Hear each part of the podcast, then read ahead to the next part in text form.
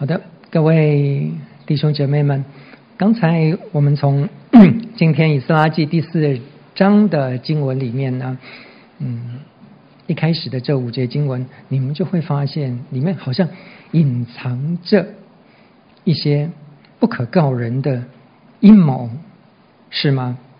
好，我们一起来看，嗯，这世界上什么人都有，时常。会有遭遇一些人出奸招，好，所以我们在今天的经文里面来看一下，以色列人他们好不容易从波斯帝国啊跋涉的大概四个多月的时间，哈，到了耶路撒冷，回到这耶路撒冷，他们已经被掳的大概已经五六十年的时间。但是回到耶路撒冷这里来的时候呢，当地的居民，他们整个外邦的联盟比他们还多人呢、他们想要做的一件事情，就是破坏以色列人回到耶路撒冷来。第一个最重要的目标是建立圣殿，之后再是建立耶路撒冷的城墙。好，那么。他们这些当地的居民出什么奸招呢？我们接下来一起来看哈。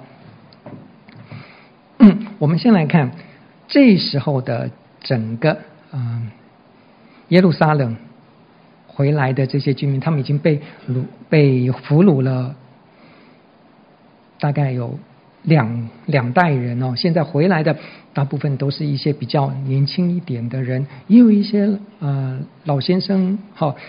老太太，他们是以前在耶路撒冷，从他们老家被掳过去，现在又回来的，大概差不多啊四万九千多人，大概五万人左右。那么，我们先来看一个很重要回归的目标是什么啊？以色列人很特别，你如果回到你的居住的地方，你第一件事情想做的是干嘛？啊，吃吃。以前很喜欢吃的那个冰淇淋店，或者是小吃店，或者是去看看那个时候玩的什么地方？不不不不，以色列人他们第一件事情，表征他们回来的第一件事情，一定是建立圣殿，建立他们跟神关系的表征，这是很特别的一件事情。所以，我们先来看一下圣殿大概重建过两次。第一次是所罗门王哈，在很久以前，所罗门王主前九百六十年，他建的圣殿，到主前五百八十七年呢，就被巴比伦王尼布甲尼撒毁掉了，整个毁掉喽。所以现在是在废墟上面。然后等到以色列人被巴比伦王掳去，然后现在再回来，这个就是第二阶段。现在我们称为说，现在他们要建的圣殿。是在以前的圣殿的废墟的那一块之上重建圣殿，这叫第二圣殿啊，就是我们接下来以斯拉记里面所提的事情。这个在主前五百一十六年，所罗巴伯率领的以色列人回来，跟犹太人开始重建哦。所以圣殿长什么样子呢？哦，你可以看得到，你只要有朋友去圣地。啊、他大概呢，在很多地方，只要有犹太人的地方，他们都会卖这种圣殿的样子。你看你就知道，六岁以上就可以拼了哈、哦。你大概嗯看你们大概十分钟就可以拼一个圣殿出来了哈。圣殿长那个样子啊、哦。那么这个圣殿呢，一直延续到主前十九年呢。你还记得这个时候就是主耶稣基督的嗯。呃时代那个时候的希律王，他在这个第二圣殿上面又重新扩大规模，把它建造的更扩大的这个第二圣殿区。可惜这个圣殿后来存下来了吗？嗯，经历这么长的时间，最后还是被罗马军在主后七十年呢被提多将军毁掉。所以圣殿第一圣殿、第二圣殿都被毁掉了。今天的圣殿区，圣殿上面已经是嗯回教的金顶寺了。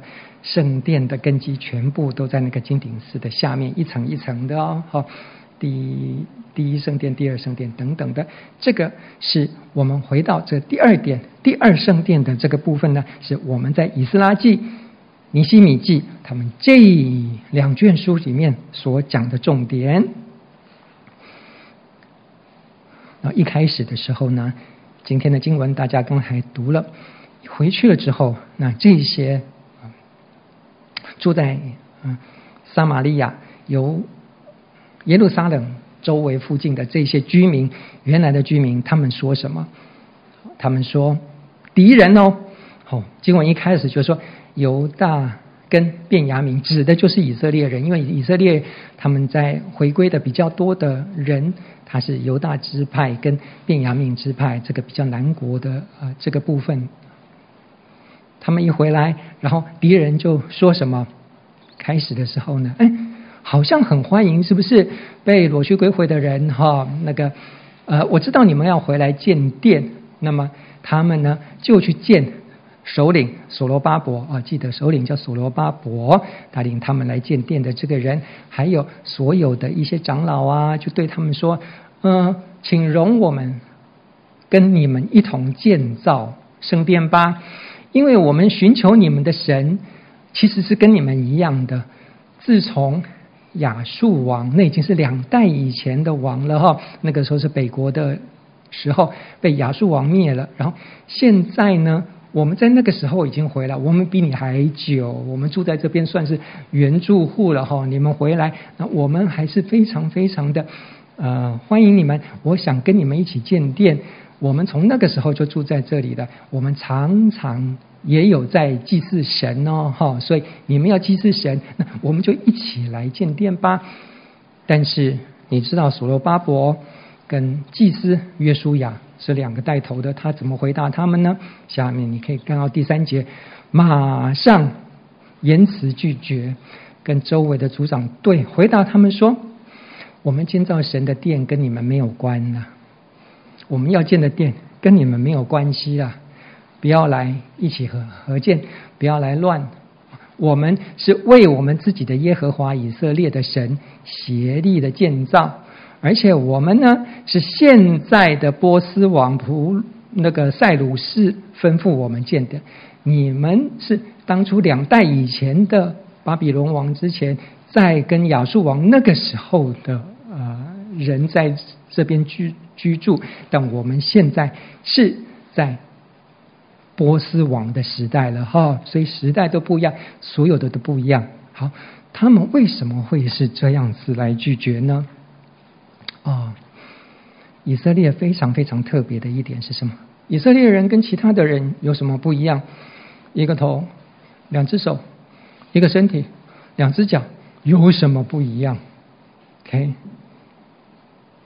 不一样的是，因为外邦人跟以色列人最大的区别是，他们的神不一样，以至于人民不一样。以色列人很特别的一点是，他们敬拜的神跟其他民族敬拜的神不一样的时候，这个神他所有的一些律法、一些条规、一些生活指引、一些所有的。从人到神的关系，一直到人跟人的关系，一直到人的社会关系，一直到人的伦理观、人的价值观，全部都跟其他民族不一样。这就衍生出来，以色列人不管到哪里都跟其他民族不一样，而且神严严的告诉他们，不要受到其他外邦人的影响，包括你的神观，包括你的人观，包括你的价值观，包括你的社会观，包括你的所有的一切生活的一切观念。都不要跟外邦人有混杂，这是很不一样的地方。所以以色列人他们要来建殿，代表他们跟神的关系恢复的时候，外邦人他们要做的一件事情是什么？我就是要跟你混杂，因为我知道你的神很厉害，因为我从以前就听过你们就是冥顽不化的。一群人，你们有你们自己的神，但是我们呢，想要跟你们示好，我们想要跟你们合作，我们想要跟你们一起来融入生活，来融在一起吗？但以色列人这一点他是没有办法接受的，所以接下来怎么办呢？他们开始要建殿，之后开始要建城墙，开始要变成又在耶路撒冷那个地方慢慢变成是以前像以色列王国一样。这样子下去的话，那我们的住的地方不是就被他们又重新占领了吗？就跟现在的以色列一样，所以当地的人民呢，他们是不欢迎以色列人建殿，不欢迎以色列人回来，不欢迎以色列人建城墙，不欢迎以色列人在这边居住的。但是他们一开始的时候呢，第一招啊、所以慢慢的，他们为了要阻挠以色列人在耶路撒冷回来的这件事情，他们总共在今天的经文里面第四章里面出了四项的奸招，好吗？第一个奸招是什么？表面合作，第一到第三节。第二个奸招是什么？暗中破坏，第四到第五节。第三个奸招呢？一招比一招往上，一招比一招狠哈，是直接狂 call 国王，每一天在国王面前在说谗言啊。到的第四贱招是，只要国王稍稍有一点动摇，讲了一句话，他们马上拿着鸡毛当令箭回来，马上用公权力来制止以色列人停工哦。所以有四个贱招哈。那我们先来，刚才已经讲过他们的。表面的合作，他们想要跟以色列人合作，要跟他们混在一起的这些事情，要我们交朋友嘛，我们好邻居嘛，我们一起，我我的儿儿子娶你的女儿，或你的女儿嫁给我儿子啊，大家一起通婚，大家一起变成同一个民族，这样其乐融融，这样不好吗？不，这就是他们一开始的哈，都先示好，嗯，各样的东西。敌人想要阻阻碍你的时候，你不要以为每一个坏人他都是第一件事情来就是跟你对干，就是跟你在对打，就是就是要跟你打得头破血流。不，通常要你的敌人一开始都会用一些谎言，先让你觉得呃我是你的朋友哈。敌人很喜欢说他是你的朋友，然后让你落入他的计划之后，马上就翻脸了。当你接受他之后，他就开始挖你的根，他就开始去整你了。所以，这个表面合作是第一步。但是以色列人他们的回答是什么？很简单的，从我们的神，你们拜神，我们拜神，可是我们拜的不是同同一位神。回答他们，他们讲的是我们拜的是同样一位神啊！我很喜欢你们的神，也让我们一起来参与他的敬拜吧。不，我们从历史知道，你们根本拜的神是假神，我们拜的是唯一的真神。再怎么样，这两同样叫神，这神是不一样的。再来，我们的人跟你们的人是不一样的，外形长得是一样，可是我们整个里面。是完全跟你们是不一样的民族，我们的价值观、我们的家庭观、我们的婚姻观、我们的男女观、我们的所有的都跟你们不一样的。再来，我们要建的这圣殿，跟你们外邦人所建的这些什么什么什么太子庙啦、什么什么什么阿祖庙啦，或什么什么的那些呃亚斯拉女神庙啦，什么什么呢？在这些庙。大衮庙啦，或者是那个什么呃巴别庙啦等等的这些祭坛是不一样的。你们称为神的，我们不叫神，我们叫假神。我们唯一的真神的圣殿跟你们的寺庙是不一样的。你们寺庙是乱七八糟，里面也有庙妓，里面也有一些金火烧小孩的、杀人的、祭祀的这些，全部那些乱七八糟的那些祭拜都在里面。但我们的敬拜是干干净净的，我们呢是敬拜唯一真神，没有淫乱，也没有杀戮，也没有这些暴力行为的，跟你们敬拜是完全不一样的。以色列人一样一样一样把他们分析出来，最后我们整个神人关系跟你们的整个社会的关系，因为跟神的关系不一样，我们的社会，我们的。父母关系、我们的亲子关系、我们的朋友观、我们的价值观、我们的社会观，我们所有一切跟你们的神影响出来的整个社会是不一样的。我们的男女关系非常非常的呃清洁，非常非常的清楚，不像你们乱七八糟的，有没有结婚或者是男男女女都可以乱七八糟的呃在一起。你们说这个是很开放，你们说这个是嗯、很先进，你们说这个只要不做坏事，只要双方愿意，要什么都可以嘛？不，这是神禁止的啊、只要不害人，有什么事情不可以呢？宗教都是劝人为善的，不，我们敬拜唯一真神的这些神的话语。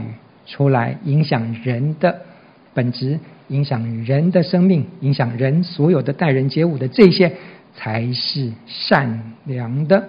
所以，整个影响从神的关系跟人的关系，整个影响出来的不一样之后，整个社会系统、整个国家系统、整个的人民的系统是完全分开了的。所以，意思以色列人回答所罗巴伯，回答这些外邦人的话，即使就是我们。不一为不同样的神，我们不一样的人民，我们不一样的圣殿，我们不一样的敬拜，我们是不一样的社会系统，我们完全不一样。所以你我是不可能相同的，你我是不可能合作的。哦，所以第一个奸招，所谓的表面合作的这个奸招，没效了。我们从这个嗯第一个尖招里面所学到的一件事情是，请你即使在今天，你要保护你非常非常宝贵的信仰，你要让所有外面的一些现代的一切影响你、一切似是而非的影响你判断、影响你价值观的这些想法，全部都要厘清。意思是不要让间谍在你的生命、在你的思想、在你的为人处事有空间，好吗？你们现在所处的社会，包括我现在所处的社会，不也是这样吗？其实这些讲法，我们现在在讲的男女关系，我们在讲的社会关系，我们在讲的现在的你整个的一个，嗯，在你学习的一些。生活还有在外面社会的生活，教你的都是注重物质导向，注重金钱，一定要找一个找一个呃有钱的什么什么东西，一定要找一个呃你能够有面子的东西，就是整个整个价值观，还有你的男女关系，还有你所谓的整个一些你现在所听到的这些似是而非的这些事情，其实。都是外面的世界不断一直想要洗掉你的信仰的奸招，我们一样一样分别出来。我们熟悉神的话语，我们是不一样的一群。请你保护你的信仰，请你让所有一切污染你、所有捣乱你自己的价值观的这些讲法，全部都没有办法在。你的生活里面存留在一起，多结交教会，多结交团契的朋友，多在神的话语里面里面得到真正神创造人的价值。你将来的日子，你将来的生活，包括你的学习，包括你将来的从事，在社会上慢慢生存。你就会有一块属神的属灵的空间，所以，请你保护你的信仰，请你让间谍全部都没有空间。第二个尖招是什么？第四、第五节，那地的名就在由大人建造的时候，使他们的手发软，扰乱他们。从波斯王塞鲁士年间，一直到波斯王大流士登基的时候。谋会买谋士要破坏他们的谋算，意思是什么？哟，想跟你合作，你不要是吧？好，没关系，我就来给你 sabotage，从暗中破坏，开始什么耍阴招？第二招是什么？就从暗中来破坏哪一些事情？我们常常的在你的家门口在那边呃军演，OK。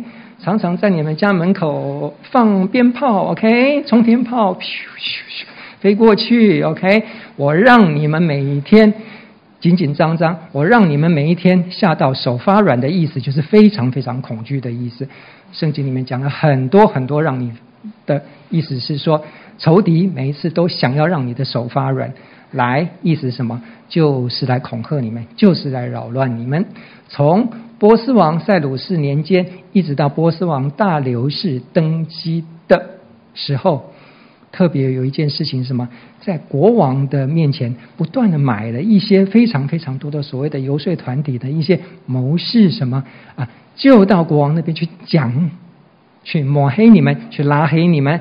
然后呢，有时候会把这些谋谋士呢，像巴兰一样。哈，巴兰的这种假先知到你们里面去散播一些谣言，去散播说：“哎呀，这些嗯原住民哈，这些原来在这个呃耶路撒冷，在这个撒玛利亚的这些住民，他们其实是好的啦，他们有很多想跟你们交通的地方，他们有很多想跟你们一起联姻的地方，有很多很多的的一些一些事情哈。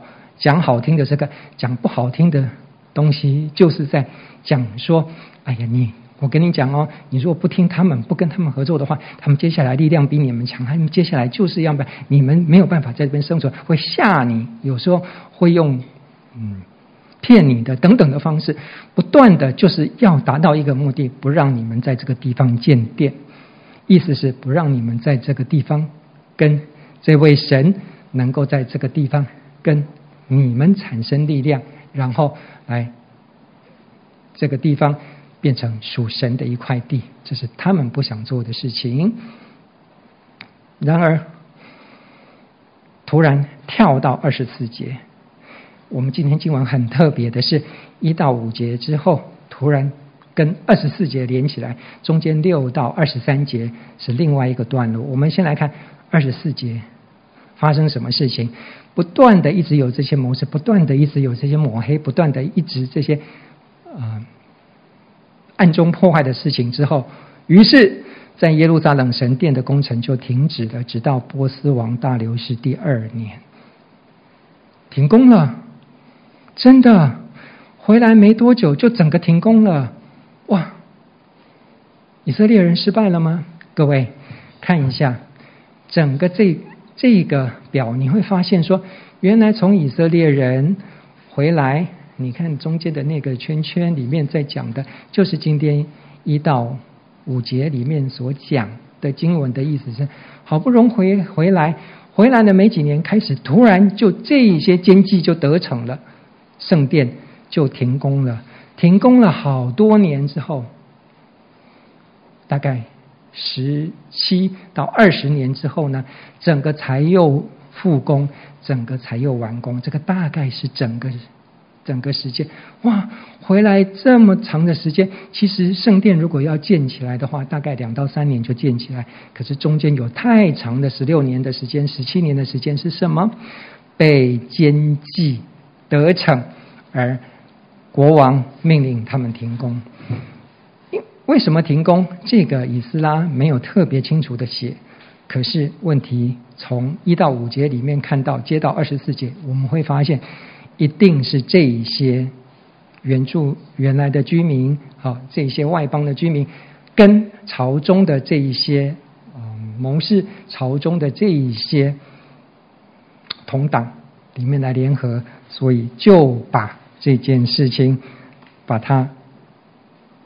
阻止掉了，让他真的停工了。各位还记得朝廷里面发生什么事情吗？如果有机会，大家去看你们啊，儿主里面有上过《以斯帖记》吧？以斯帖在皇宫里面面临了哈曼这个坏人，想要把他们以色列全部都灭掉，所以让国王下了道非常狠的。圣旨说，把所有的以色列人全部都可以把他杀掉，全省、全整个帝国的以色列人都可以杀掉。这个是在宫中发生的事情。然后呢，在耶路撒冷这块地上呢，发生了什么？哎呀，内外夹攻，里面的所有的人不断的一直在破坏，不断的一直在骚扰以色列人，骚扰他们的建殿，骚扰他们的建城，一直到六到二十三节，你会发现说，原来内外夹击宫里面是在拉黑以色列人，在现场也有这些民族不断的一直在攻击以色列人，破坏以色列人。六到二十三节，在今天的六到二十三节的经文，你会发现，原来以色列人建殿之后，他们要保护他们的圣殿，保护他们居住地，他们要建城墙，但是连城墙都被谗言，都被这些啊外邦人。的游说团体让国王把城墙拆掉了，所以这个在之后的尼希米记你会发现，尼希米记第一章第三节一开始就说他在王宫里面听说以色列在耶路撒冷的城墙被拆掉了，他真的是非常非常的伤心，所以他就回来了。这是啊尼希米记里面所讲的。各位，圣殿建好了之后，那么。就像你家的客厅盖好了，然后突然国王下令说：“但是你家可以盖客厅，但是不能盖墙壁。”这这是什么道理？你可以想想，你家非常的漂亮，里面有很多的内装，但是你们家唯一缺的是墙壁跟门。你在里面干什么？你在里面上网，你在里面睡觉，你在里面吃饭，你在里面，嗯、呃、嗯、呃，这些事情，外面人走过去都看来看去的。OK，你说这是我家。建圣殿就是这样，圣殿建好了，不准你建围墙，这是什么道理？意思就是不让你好好的住在这，就是不让你在这边安居乐户，这就是这些撒玛利亚人这些敌人他们所做的事情哦。那么。在建造的时候，我们先来看一下《尼希米记》哦，是以《尼希米记》哦，第四章十六到十八节，你如何防备暗中破坏这件事情？那日起，我的仆人一半做工，一半拿着枪、拿盾牌、拿弓，穿铠甲，长官都站在犹大众人的后面。各位，建造的、抬材料的、建城墙的。每个人都是一手做工，一手拿兵器，建造的人都在腰间佩剑，然后吹角的人站我旁边，这是什么意思？我举个例子好了，他们一边在做工，一边在建城墙的时候，另外一只手还要再拿武器。你可以想象得到，你在学校上课的时候，一边右手在写字，左手拿着你的菜刀吗？左手拿着你的开山刀吗？左手拿着你的 西瓜刀、切鱼刀，或者是更狠的是，左手拿着一把格洛克十七吗？你要干什么？每一个人都是这样。你每天工作的时候，你的一只手都要拿着武器，是干什么？我告诉你，以色列人在邻国侵略他的时候就是这样。学生一边 上网那个写笔记，一边都要带着武器。医院里面的人，或者是学校的人，路上的人，每一个人都要自备武器。为什么？他们要警戒这件事情，防止暗中破坏。他们敌人是所有的人都在一起。你走在路上，只要看到有一个包在里面，你要赶快疏散大家。为什么？因为里面可能又是有炸弹。所以以色列人他们整个全民皆兵的这个观念是非常非常重的。为什么？因为他们有这些邻居不断的每一天在训练他们。一边在工作，一边生活，一边都在警戒着，所以你可以想象他们的日子是怎么样。但是他们屈服了没？没有。房间贴士的第二个，请记得，你永远不要忘记你的目标：建立圣殿，建立城墙，建立属神与人的地方。但是这些事情。的目标千万不要被人影响，你人生很重要的目标不要被其他人影响。你唯一抵抗的武器是什么？属灵的武器，你要熟悉你的信仰，熟悉信仰所带给你的整个改变的一个力量，你才能面对每人生每一个阶段里面仇敌的攻击。撒旦，他在你的一生都会在你的旁边，不断的骚扰你的生活，不断的骚扰你的信仰，不断的骚扰你的行事为人。他要做的一件事情，就是让你跟他们联合。就是让你加入他们那边，就是让你变成一般的拜偶像的外邦人，一边接受他们的信仰。他只要做到这一点，他就成功了。而你一定要随身带着你的属灵武器。以弗所书六章十三到十七节，为什么它里面讲的一些事情，它用武器来讲啊？它里面不是在讲的是说，你要站立得稳，你要有真理。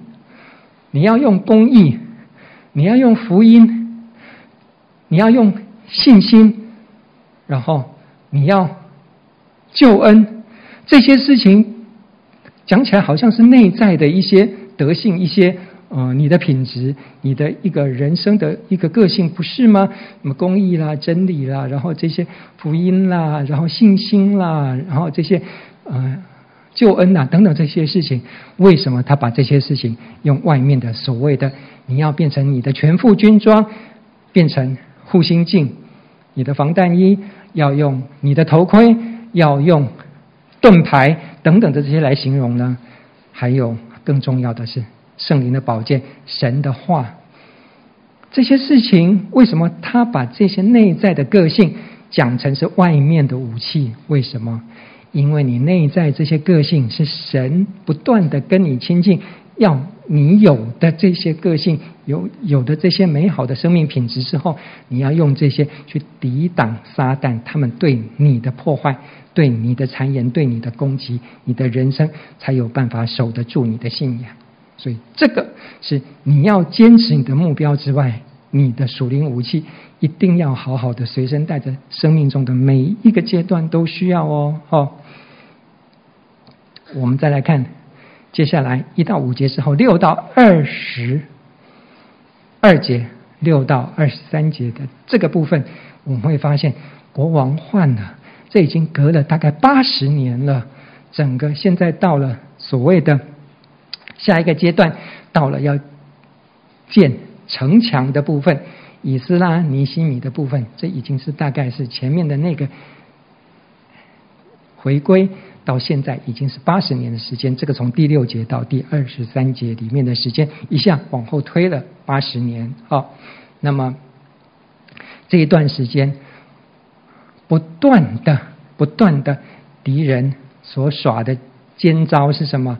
狂抠国王，不管你换了几个刀，他不管你换了几个国王，我就是不断的每一天狂抠国王，跟国王讲以色列人多么烂，以色列人多么想造反，以色列人多么坏，以色列人不能让他们建城，不能让他们建殿，等等的，在不断的一直要上奏、上奏、上奏、上奏，去给国王，管你是亚哈随鲁王，或者是管你是亚达薛西王，他们反正在朝廷里面有人不断的一直在控告以色列人。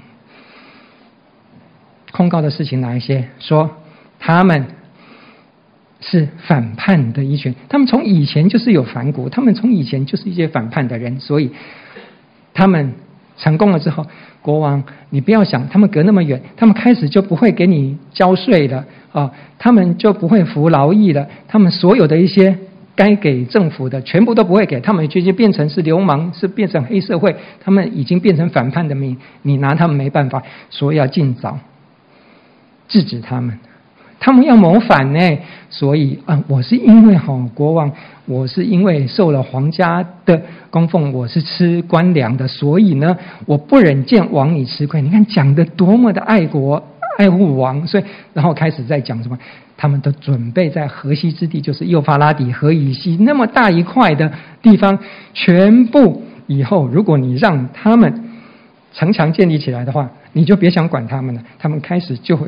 变成反政府的一个非常大的势力，所以狂抠国王说他们要谋反，他们要造反。第四招成功了没？圣殿停了，城墙停了。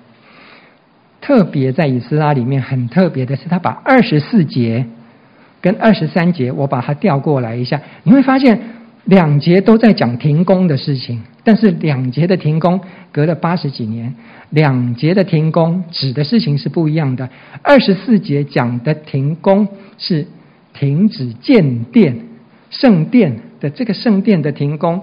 这个是在一到五节之后接二十四节哦，耶路撒冷的殿的工程突然停了，一直停到波斯王大流士第二年。大家去看那个刚才的呃，整个的那个国王的谱系，你会发现说，原来这是在前面的部分。然后二十三节呢，他讲的是强迫他们停工，是停什么？停八十年以后，在六到二十三节讲的。这个部分不断一直缠延之后，后来就在尼希米记里面讲的城墙，耶路撒冷城被停工了，讲的是同样的一的一件事情是敌人要做的，就是要他们停工，停工，强迫他们停工。二十四节、二十三节特别。讲出来，他把这两节放在一起啊、虽然时间有相隔，不过我们看出来，原来以斯拉记要我们知道的是，敌人最重要的一个目的，就是要他们停工。他们赢了吗？好，接下来我有一段两分多钟的影片，你们看一下，看你们看到什么。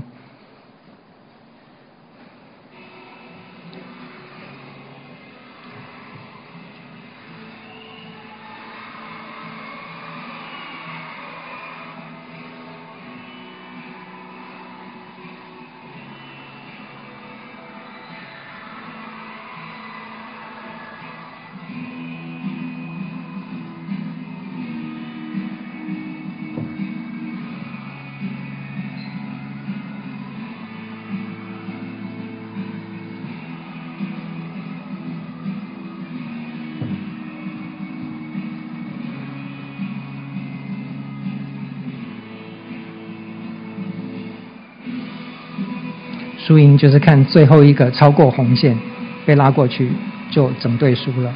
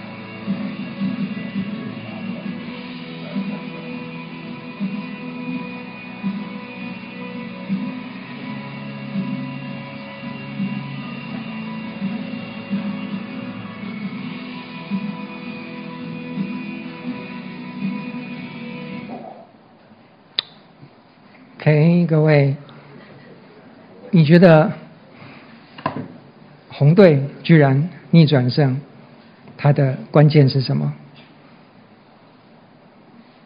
穿 Nike 对不对？好，他把镜头一直放在最后的那那个，他是应该是两队里面最小只的那那一个，他才会放到最后。他当。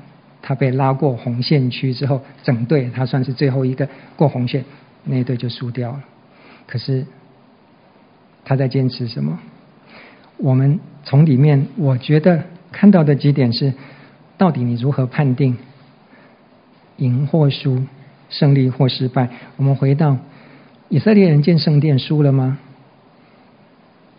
敌人赢了吗？是的，因为圣殿停工了。可是以色列人赢了，十六年以后，圣殿建立起来了。八十年以后，城墙建立起来了。人生有时候，你要看他的成功或失败，是看哪一件事情啊？你有没有考上什么学校？哎呀，那个学校你没考上。哎，你有没有进到台压店里面去当工程师？哎呀，没有，所以你的人生失败的。你看每一个事件，你在前面看三十秒的时候，你会发现红队一定输了吗？他根本没有办法赢。但是人生是一场拉锯战。十六年以后呢？八十年以后呢？各位，你的人生怎么样判定人是成功或失败的？还记得一件事情，永远要跟你的队友在一起，好吗？分清楚你是哪一队。我们看到的那个最小只的那个，好像镜头都在他这边，其实原来是想要看他什么时候踩线，什么时候判定输了，所以大家都在看他输，就没想到居然他赢了，他。赢的关键是什么？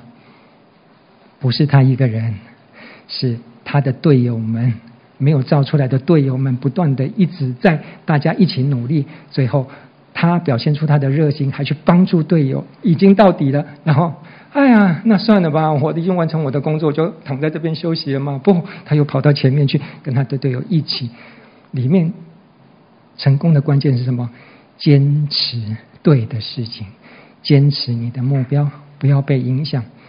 谁的意志够强，谁的目标够明显，谁的努力耐力够，谁就能够到最后成功。这就是以色列人成功的秘诀。敌人不管怎么耍剑，敌人不管怎么抹黑，他就是坚持他为神造殿、为神造城墙这件事情。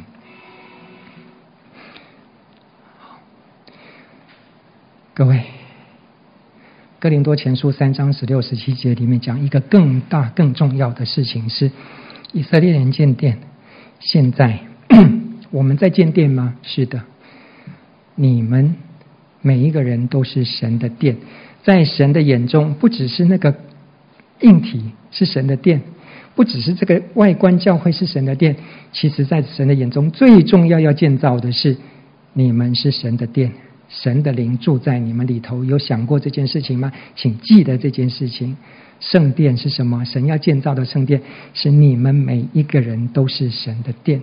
如果有人要毁坏这殿，包括你自己，你不要想毁坏你这个殿；包括别人，他也不要想毁坏这个殿，来阻挠这个殿。神要先毁坏那个人，就像是撒玛利亚那些原来的住民一样，因为神的殿是圣的。这殿就是你们，记得这件事情。神要建造的是建造你们，而你们必须跟大家一起建造，才能建造你自己。一起建殿，其实就是在建造你自己。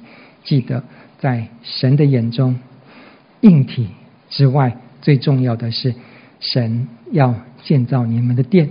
你们是圣灵住在你们里面的，你们是洁净的，你们是跟别别人不一样，你们有不同的敬拜，你们有不同的圣殿，你们有不同的价值观，你们有不同的社会观，你们有不同的男女观，你们有不同的